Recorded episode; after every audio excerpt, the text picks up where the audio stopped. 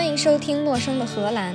今天的话题是：你被 AI 盯上了吗？AI 已经不是一个新话题了，生活周围充满了 AI，或者所谓的 AI。比如说，可以跟你对话的音箱、车载微信、刷脸的手机，这些都是流行的 AI 应用。在你享受这些东西给你带来的乐趣的时候，你被 AI 盯上了吗？我们可以从人脸识别说起。人脸识别就是一个照相机、摄像机或者闭路电视可以认出你来。如果这些东西可以认出你来，会怎么样呢？当你走到一个店里，这些机器会马上认出你来，把你的信息和历史数据传给店员的耳机。店员在喊出“欢迎光临”的时候，还可以马上叫出您的名字，比如张先生、李小姐，欢迎光临。这个礼拜您已经光临第三次了，所以我送您一个免费的饮料。或者是你进去一个加油站，加油站的工作人员叫出你的名字，说：“王先生辛苦了，这个礼拜跑了不少路啊，再给您加一百块钱的。”数据库知道你上次什么时候加的油，也知道你是喜欢一次加二十块钱的，还是一次把油箱加满。这个时候，人脸识别 AI 就实现了一百年前店门口招呼客人的小二的角色。你进去一个饭馆吃饭，小二就喊：“某爷，您又来了，又带了贵客。”几位楼上请，这么一招呼，一来你有面子，像那种大饭店不是说来就能来的。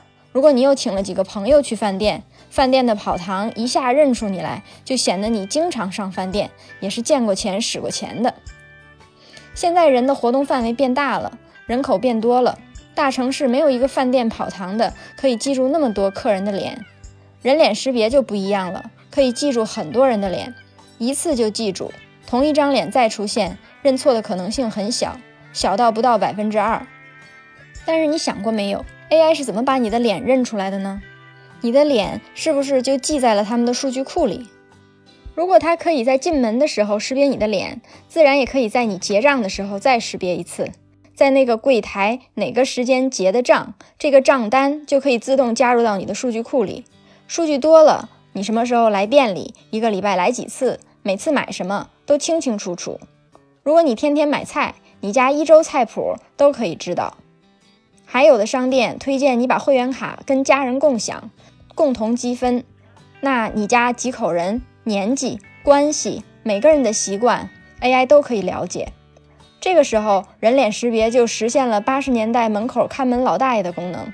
你是谁家的孩子？你家大人是谁？或者你妻子下没下班？人家心里边都有数。每次进门都能跟你聊上两句，你的购买习惯 AI 都记录下来了。你吃什么方便面，人家心里比你还清楚。而且很多大的全球连锁商店、加油站都采用了全球数据库，也就是说，你吃什么方便面，全世界都知道。最好让人知道的是你吃什么方便面。要是你喜欢看小黄书呢，比如说成人杂志、成人漫画，那连你看漫画的口味，全世界也都知道。为了保护消费者隐私，欧盟议会在二零一六年四月十四号通过了《通用数据保护条例》。这个条例也是个法案，在二零一八年五月二十五号正式生效。这个规定由十一章，一共九十九条组成。其中有一条是不可以在个人未授权的情况下处理、储存或使用生物数据。就是说，不是有了刷脸技术就可以随便刷别人的脸。刷别人的脸还要符合这个规定，那有了这个规定，是不是刷脸这件事儿就不能用了呢？当然不是。如果有了个人授权，就可以在某种程度上使用人脸识别。所以在你办会员卡的时候，在同意那一栏画勾的同时，可能就同意了商家使用你的脸。尽管欧盟议会也防着这个呢，说一定要明确说明要使用生物数据，并且明确说明将如何使用。但是不管怎么样，只要你画勾了，商家就可以按他说明的使使用方法使用你的脸了。只要可以使用你的生物数据，一大批应用分分钟呈现在你眼前。比如说你喜欢买什么东西，你一天之内在什么时间会到店光临，给你适合你自己的折扣，按你的行为习惯给你推荐你可能喜欢的新品。尽管有了变相通行证，商家还是受很大限制。我觉得最大的限制就是没有办法通过人脸识别来识别这个人是不是签过用脸协议。因为在通过人脸识别查是不是可以用这个人的脸的时候，已经在处理这个脸的数据了。如果这个人没有签过协议，那严格说，刚刚查他数据在不在数据库的这个行为就已经很悬了。那么这样是不是人脸识别就没用了呢？仔细想一下，还是有一些用处的。在举例之前，我们得先说说刷脸的原理，给您作为判断应用合不合法的参考。人脸识别的原理就是，机器给你拍了张照片，在这张照片上辨认出来哪里是鼻子，哪里是嘴，然后算出来眉毛宽度、眉眼距离、眉间距、鼻子的宽度、鼻子的长度、嘴的宽度等等，提取多少个特征因素，因算法而异。比如微软的 Face API 用二十七对数据点可以实现百分之九十八以上的准确率，还有更复杂的算法用一百多个数据点。这里要注意一下单位，前者是二十七对，后者是一百多个。我为什么要强调这个呢？其实没有什么必要，就是我强迫症。反正就是把这些数据交给深度学习训练出来的识别模型来识别脸，识别也不是百分之百成功的。比如眉间齿的脸，估计就悬。眉间尺是谁呢？相传是春秋著名铸剑工匠干将莫邪之子。因为眉毛之间的距离超过一尺，得名眉间尺。史书有记载，父为楚王铸剑而失命，遂立志复仇，以头会客，待击楚王。就是说，他爹给楚王铸剑，不知道怎么把楚王惹毛了，就把眉间尺他爹杀了。眉间尺要报仇，报仇的方法独特，找了一个信得过的义士，把自己的头砍下来给了义士，让他借着把头献给楚王的机会，把楚王杀了。为什么眉间尺刷脸容易失败呢？因为眉间距太大，超过了算法包容的范围。知道了原理之后，您就了解了人脸识别不是拿照片比照片，而是从一张照片提取出来一串数字。提取完成之后，我的脸就是一串数字了。通过这串数字，不能还原成我的照片，把这串数字给我妈看，我妈也认不出我来。所以呢？如果我们只存储人脸识别需要的这串数字，没有人也没有机器可以从数字还原出脸来。这样，如果又使用了边缘计算，那隐私问题就解了大半了。这里又提到了边缘计算，什么是边缘计算呢？是一个不知道谁发明出来的名字，用来把大家搞晕的。边缘计算就是在照相机旁边连着的电脑进行数据处理。如果照相机高级的话，可以直接处理图像，那这个相机也是边缘计算机。边缘计算是相对于数据中心计算而言的。为什么说如果使用边缘计算，隐私问题就解了大半呢？因为有了边缘计算能力，从照片提取人脸数据这个活动就可以在店里完成，不用传输照片到数据中心，而且从照片提取数据，甚至可以在内存完成，然后直接删掉。从头到尾，照片都没被储存过，只有你那一串，你妈也不能认出你的数据被储存了起来。为什么说隐私问题解了大半，而不是全解决了呢？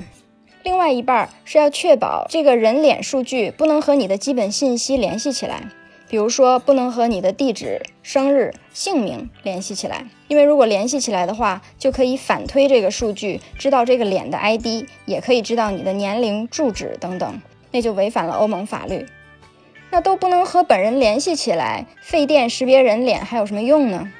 其实还可以有别的应用，比如说可以数人头，每分钟进店多少人，出去多少人，算平均每个人在店里待了多长时间，一天中的每个小时人均消费是多少，以及其他一些汇总的信息，只要是和个人不相关，就符合法律要求。另外一种应用是通过人脸识别的技术，加一些其他的算法来捕捉动作。这样你就可以跟照相机或者带照相机的小机器人有一些互动了。比如在自动售货机门口买酒，机器人就可以问你：“你满十八了吗？”满十八点头，不满十八摇头。不管你点不点头，如果 AI 觉得你长相太年轻，就会要求你出示身份证，然后通过 OCR 光学文字识别来识别你身份证上边的内容，确定你是不是真的满十八岁。不要打算拿别人的身份证糊弄 AI，AI 会比对你的脸和身份证上面的照片。如果你满了十八岁，酒柜才会打开；如果你没满，酒柜就开不了，也买不了酒。呃，刚才忘了说，人脸识别也可以识别年龄、性别、情绪，只是这些功能没有识别是谁的那张脸那么成熟，只有百分之八十多的准确率。而且目前训练的模型有偏见，因为训练模型用了很多白人的脸，模型判断亚裔、非洲裔的人的年龄、性别、情绪正确率就比较低。就好像一个从来没有见过洋人的小孩，第一次见长头发没胡子的洋人，分不出来他是男的女的，是一个道理。再有一种应用可以来找个乐子，比如说你一进店，他就发现你不是会员。先不说这个合法不合法，假如发现了你不是会员，就想问问你想不想加入我们的会员计划？如果想就点点头，不想就摇摇头。也可以说，请问你愿意参加我们的问卷调查吗？如果愿意就点点头，不愿意就摇头。也不一定在店里，手机里也是一样，只要有摄像头就行。这类应用提供了除了上网填表、电话调查以外的另外一种互动方法。识别摇头点头的原理是这样的：刚刚我们说过，AI 会计算眉间距等等一些面部特征。当你点头或者摇头的时候，这些特征的相对比例就会发生一些有规律的变化。通过这些有规律的变化，就可以知道你的头是什么样的角度。如果在一两秒之内多次捕捉你头的角度，连起来就成了一个动作，知道你刚刚是点头、摇头还是左右晃头了。怎么样？让 AI 盯你一次，可以记住你一辈子。AI 不光可以盯上你的脸，还可以盯住你整个人。我们下一期再继续讲 AI 是怎么盯住你的。以上就是今天的内容，陌生的荷兰，下次见。